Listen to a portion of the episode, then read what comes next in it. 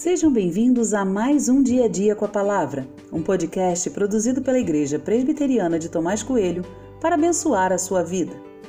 O título de hoje é Não Derrubem as Árvores e tem por base o texto de Deuteronômio 20, 19, que diz: Quando sitiarem uma cidade por muito tempo, lutando contra ela para a tomar, não destruam as árvores, cortando-as com machado, porque vocês podem comer dos seus frutos.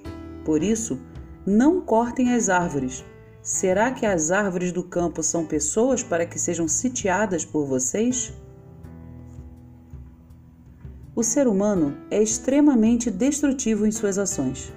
O impacto ambiental que ele tem produzido ao mundo é imenso. Seu desejo por expansão mata, destrói, polui, contamina. Achei muito curioso o versículo acima uma orientação básica e clara, porém muito necessária. Não era necessário destruir as árvores que serviriam para o próprio alimento.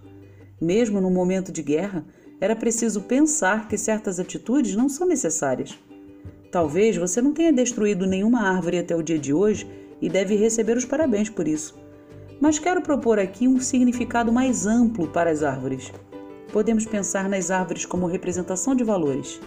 Muitas vezes, o desejo de crescimento passa por cima de alguns desses valores.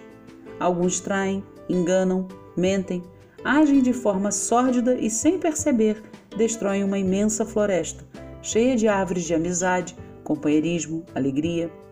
Uma das árvores pode ser sua família, sua saúde.